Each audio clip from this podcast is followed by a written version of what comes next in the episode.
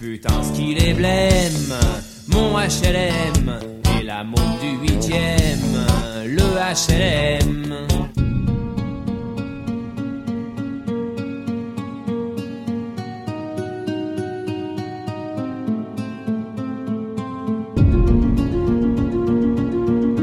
Le confinement, c'est mieux quand on a un jardin. Alors, quand on vit en appartement, est-ce si compliqué? Comment le vit-on exactement? Je suis Laurent Gaudens, journaliste à la Nouvelle République et Centre Presse. Avec ce podcast, dans l'œil du coronavirus, je vais vous raconter au jour le jour la vie au temps de la pandémie et l'impact qu'elle a sur notre quotidien, entre Poitiers, mon lieu de travail, et Châtellerault, mon domicile. Relaxologue à Poitiers, Maud habite un appartement de 100 mètres carrés dans le quartier des Couronneries. Elle le partage avec ses quatre enfants. Mais pour elle, ça n'est pas du tout une épreuve. Comment on fonctionne euh, chacun se lève euh, à l'heure où il se réveille, tranquillement. Euh, et on va partager du temps ensemble, du temps chacun de son côté, ce qui permet de bien vivre. Ça, c'est quelque chose qui est super important en fait. Dans, dans nos journées, ben, le matin, chacun se réveille à l'heure qu'il veut, euh, vit un peu euh, sa vie tranquille. On va faire un déjeuner ensemble euh, à midi. On le prépare ensemble, tout se fait ensemble.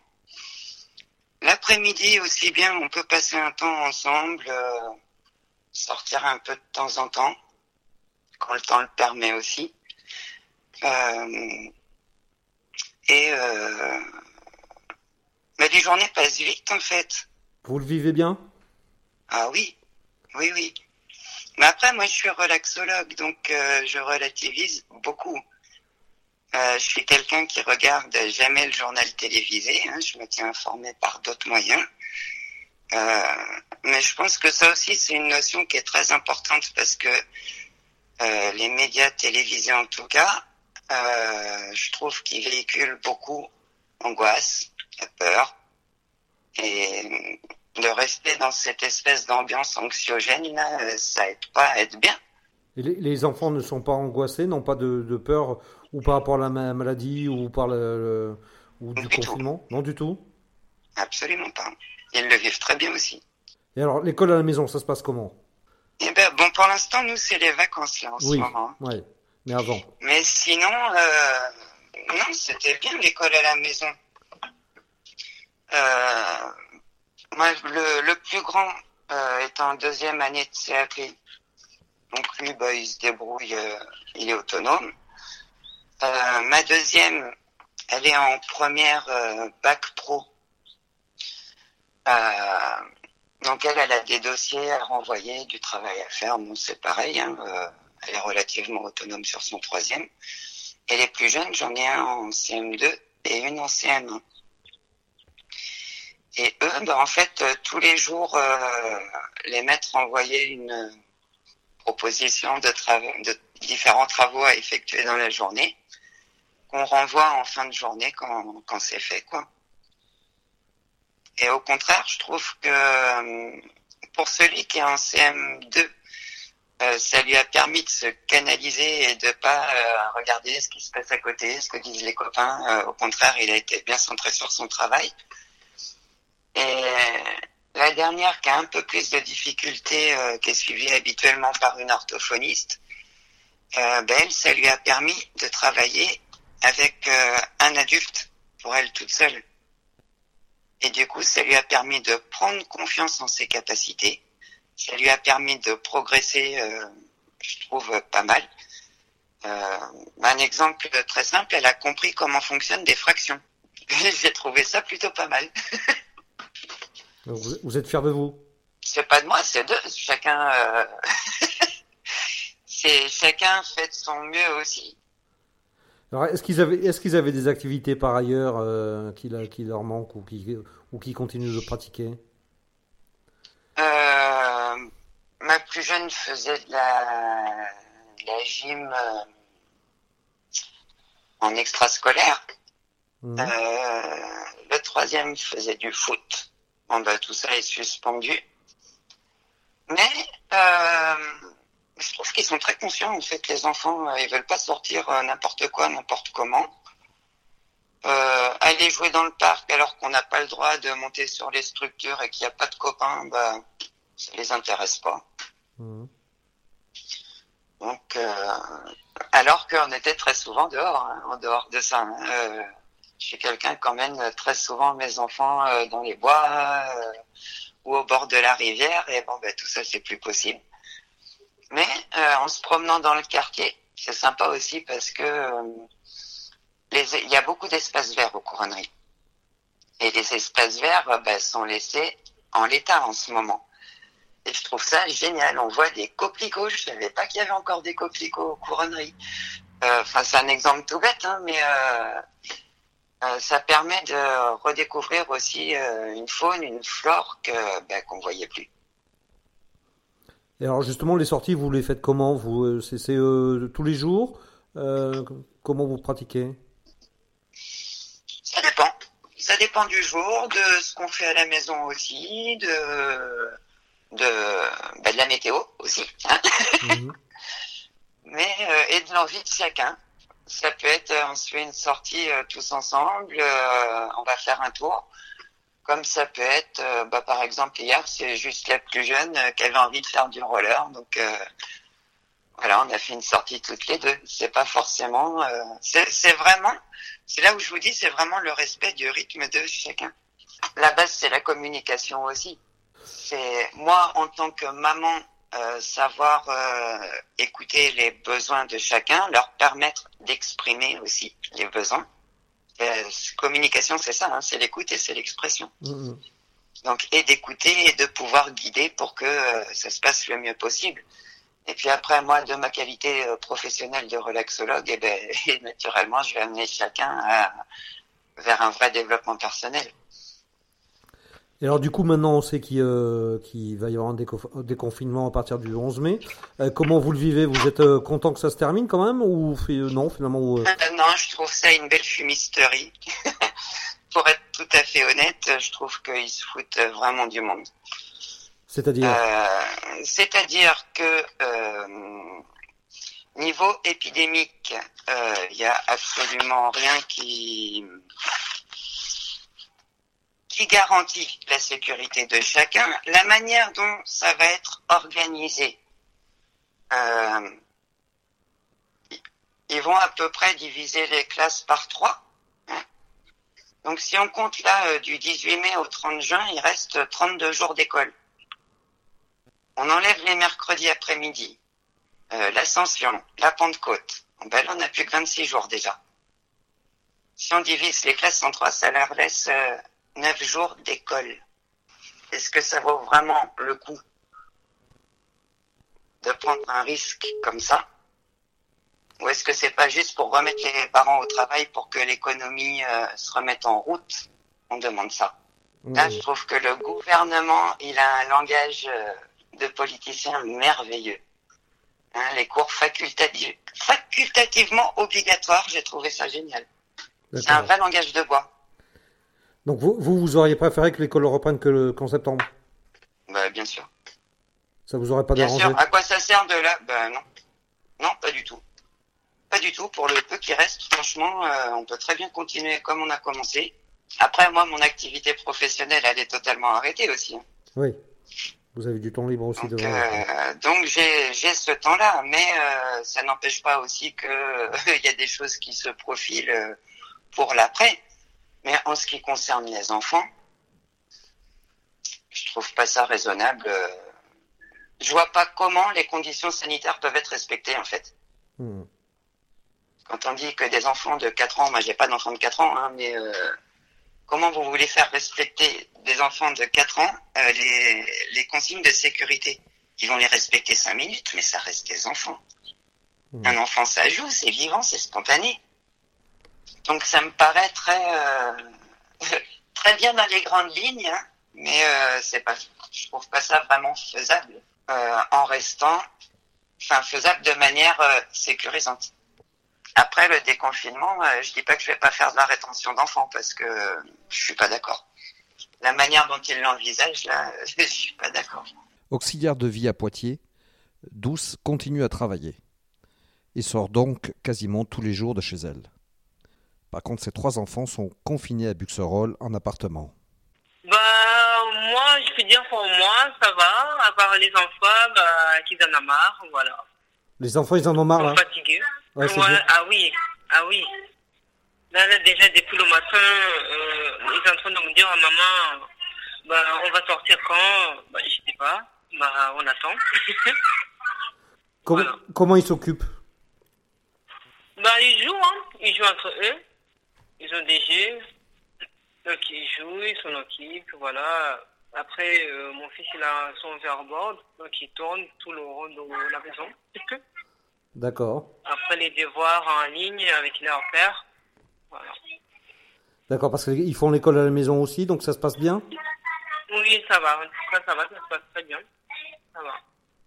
Et alors, vous, vous arrivez à sortir quand même? Vous ménagez des sorties ou pas? Oui, bah oui, moi je sors parce que j'ai pas le choix, comme je travaille. Ouais. Et comme je travaille à domicile, donc euh, je suis obligée de sortir, voilà. Et les enfants, ils sortent tous les jours ou pas? Non, les enfants, ils sortent, par exemple, si ma sœur vient les chercher, Ouais. euh, après, euh, voilà, sinon ils sont dans la maison, en fait, moi j'ai peur de les faire sortir parce que vu ce qui se passe, donc ça me fait peur de les faire sortir. D'accord. Et ils, ils demandent pas C'était vendredi qu'on était parti chez mon médecin, donc j'ai amené euh, mon fils.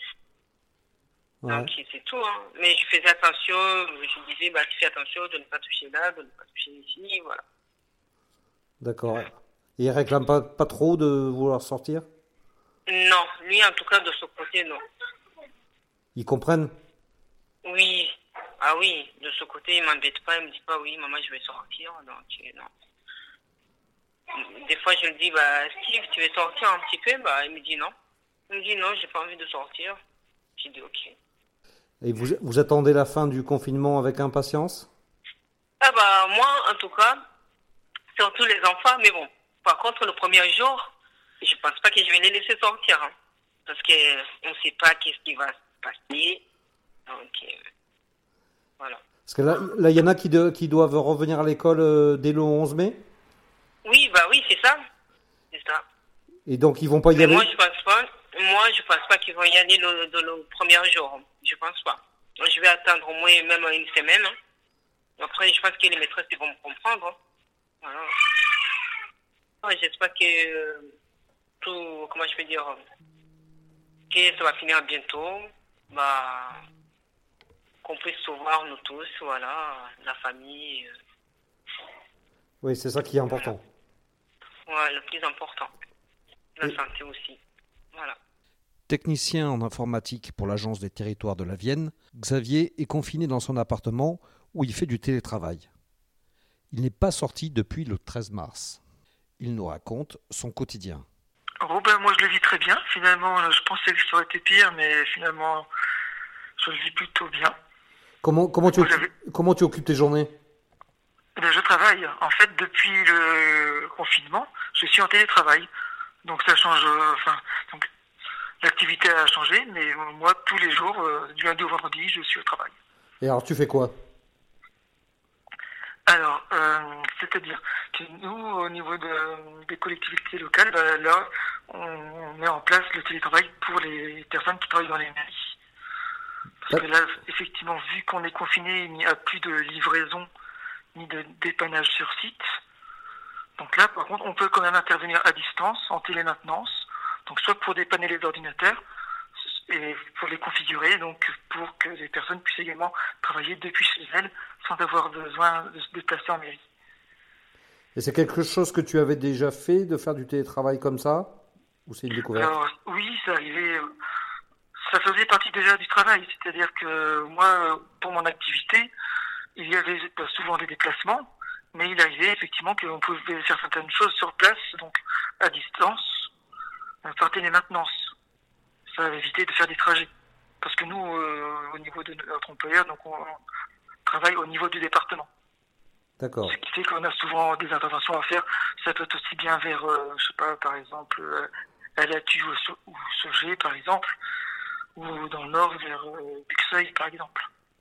Donc évidemment on ne va pas aller tous les jours, par exemple à des endroits qui sont éloignés, comme Valdivienne également par exemple. Donc souvent on fait de la télémaintenance. Donc ça c'était bien avant le, confinement.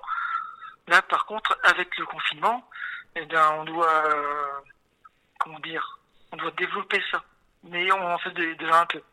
Et alors sur le plan, euh, on va dire euh, plus personnel, comment tu euh, t'organises notamment pour le pour les courses, pour le voilà, est-ce que là par contre c'est très compliqué parce que moi je n'ai pas de véhicule. Ouais. Donc les grandes surfaces sont disons 15-20 minutes à pied. Sachant que, enfin, par exemple là où je suis, il n'y a pas de bus en bas de chez moi. Donc là aussi, je dois marcher un quart d'heure avant de trouver un bus. Ce qui fait que bah, je suis resté depuis le début chez moi. Et c'est des connaissances qui m'ont livré des, courses depuis le début du confinement à deux reprises.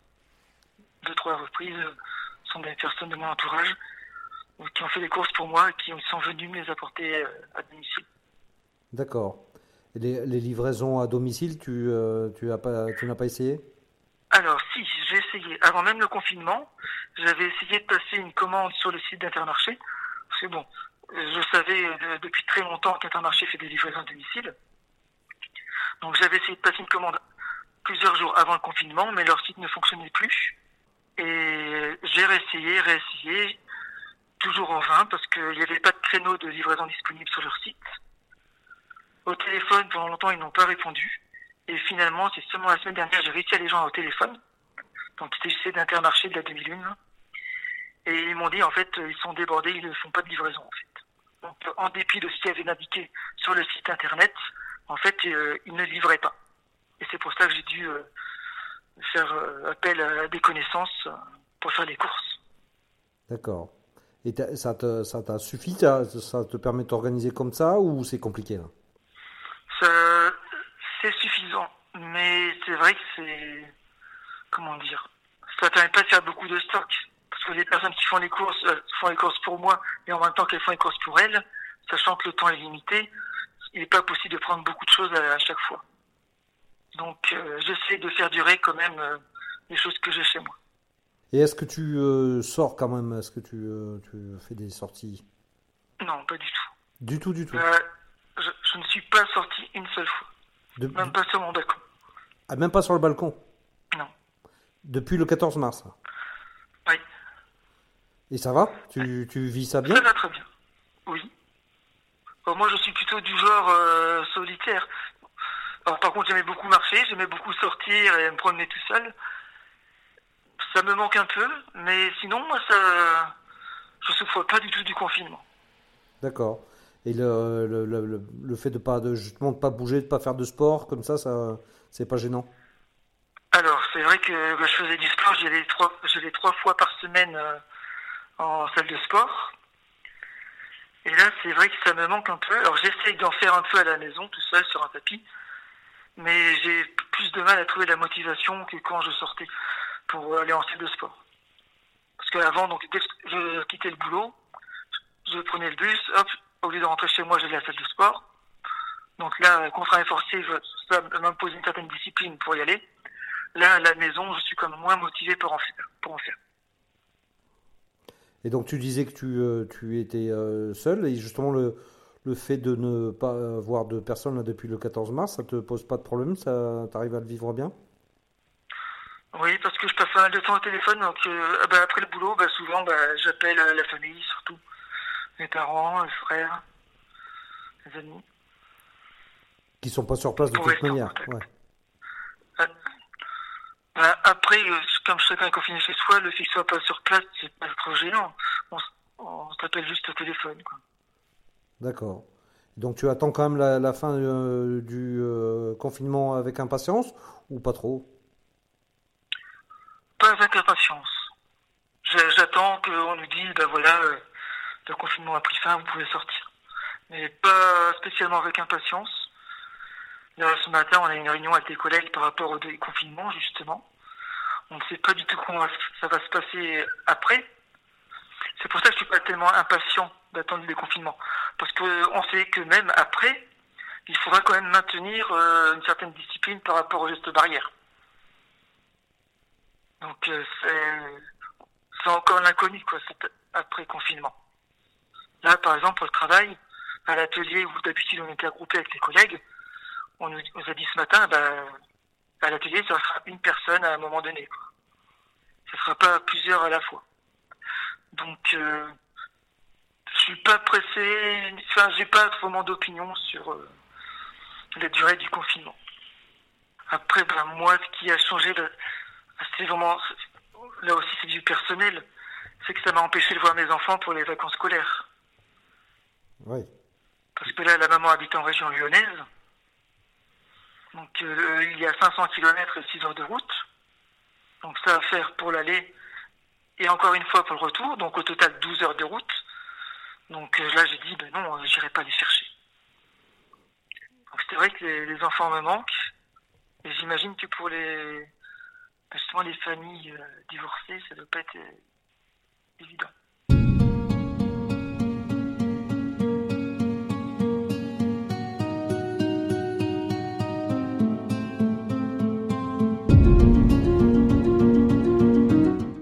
Voilà, c'est terminé pour ce nouvel épisode du podcast Dans l'œil du coronavirus.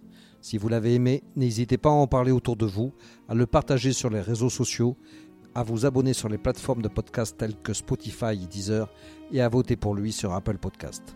Ça nous aidera vraiment à continuer. Si vous avez un sujet que vous aimeriez voir développé dans ce podcast, n'hésitez pas à me le transmettre par mail à laurent.gaudens.nr-cp.fr. En attendant, Lavez-vous bien les mains et à très vite.